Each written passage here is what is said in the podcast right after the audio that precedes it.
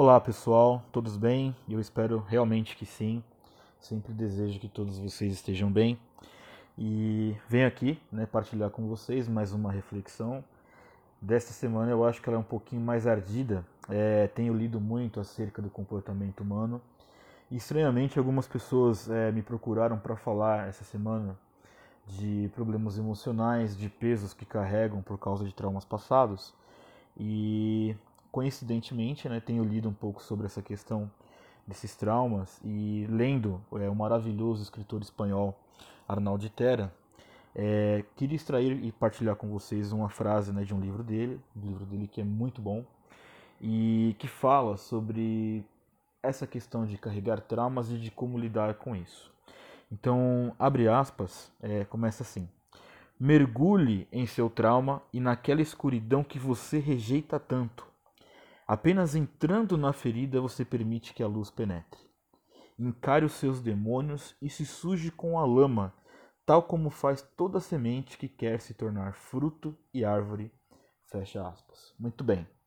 É incrível o número de pessoas que realmente acham que assuntos doloridos do passado são resolvidos quando você põe uma pedra em cima. Né? As pessoas falam: olha, é tal tema, vamos pôr uma pedra em cima desse assunto que é melhor. Eu discordo totalmente, até porque a psicanálise diz isso, a própria ciência diz que não é fingindo que se esquece um problema que se resolve. É, eu costumo comparar esse tipo de postura como alguém que ralou o joelho, ralou de uma forma não tão superficial e simplesmente bota uma bandagem em cima sem tratar, sem fazer nada, achando que abafar aquela ferida vai em si mesmo tratá-la. Na verdade, se você tirar essa bandagem daqui a um tempo, vai ter um monte de pus vai estar pior do que poderia estar. Uh, o grande problema é que quando nós falamos de dores que nós carregamos e de traumas, é que da mesma forma que eu faço analogia de colocar uma bandagem em cima de uma ferida aberta, é, de forma também analógica, eu digo que quando você vai tratar uma dor dessa, também é ardido. Né? Na minha época, que não era essa época Nutella de hoje, em que o mertiolate ainda ardia, né? quando eu ralava meu joelho quando era criança, é, eu tinha que lavar, esfregar com sabão, doía, ardia muito. Minha mãe vinha, colocava o mertiolate que também ardia pra caramba. Só que era isso que curava o meu joelho. E de forma semelhante, quando nós estamos dispostos a enfrentar esses nossos demônios internos, né? que nessa analogia aqui do autor quer dizer é, esses problemas, esses traumas, essas culpas que nós carregamos ao longo das nossas vidas, isso vai doer dentro de nós da mesma forma. Então, não pense você que lidar com traumas do passado é algo simples, porque não é. E em nenhum momento também estou afirmando isso. O que eu estou afirmando é que é melhor que você encare os seus traumas do que você tentar colocar uma pedra em cima deles e carregar isso até o resto da sua vida, porque isso não vai se resolver sozinho.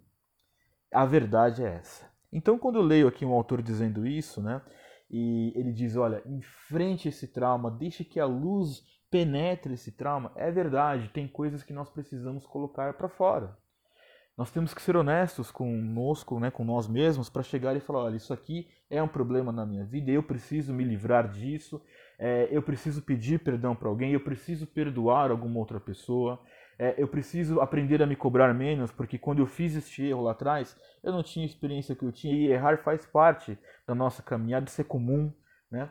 E uma coisa que eu muito percebo nos nossos dias é que muita gente é, cobra mais de si do que dos outros, ou seja, uma pessoa falha com a pessoa, ela chega até, não, essa pessoa que falhou vai até ela, me perdoe, essa pessoa perdoa, mas ela não perdoa a si mesma. E eu não consigo entender qual é a linha é, que leva uma pessoa a ter mais misericórdia dos outros do que de si mesmo. E isso é algo muito grave. Então, a partir dessas percepções que coloquei aqui, eu tenho algumas reflexões e alguns pontos que eu gostaria de refletir, dentro desses que eu já falei. Uh, no primeiro momento, mergulhar no trauma não significa é, perpetuar o trauma, não significa que você vai cultivar a dor, não é isso. Mergulhar no trauma é olhar para esse trauma de forma inteligente e dizer o seguinte: o que, que eu preciso fazer para que isso não seja mais um peso na minha vida? Essa é a primeira coisa. Né? É, pode ser que esse trauma seja algo realmente muito escuro dentro de você e tudo bem se hoje você não está pronto para você mexer nele. O que eu te peço é que se você não está pronto hoje, que você busque estar pronto amanhã ou depois, mas que você não se acomode em levar um peso desse tamanho dentro da sua vida, né?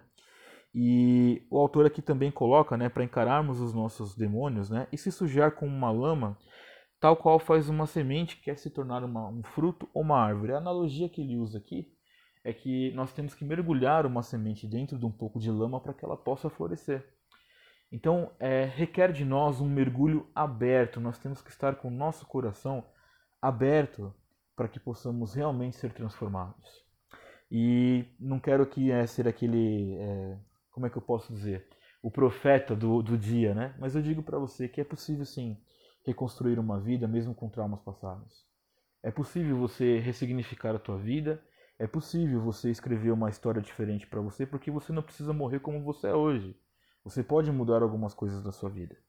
E o meu desejo, né, e faço muito votos que ouvindo aqui essas indagações, essas provocações minhas, você possa realmente trazer isso para sua vida, que você possa olhar para dentro de si, assim como também tenho feito. Eu também tenho muitos traumas para aprender a lidar. Eu tenho muito perdão a pedir e muito perdão a perdoar também. Eu não estou num, num nível acima de ninguém aqui, mas estou fazendo isso com honestidade, aprendendo e entendendo que os meus piores momentos não sou eu agora e que eu posso ter uma vida diferente daqui para frente. E é isso que eu espero para cada um de nós aqui. Tá certo? Faço votos que esse pensamento fique dentro de vocês e desejo uma excelente semana. Abraço.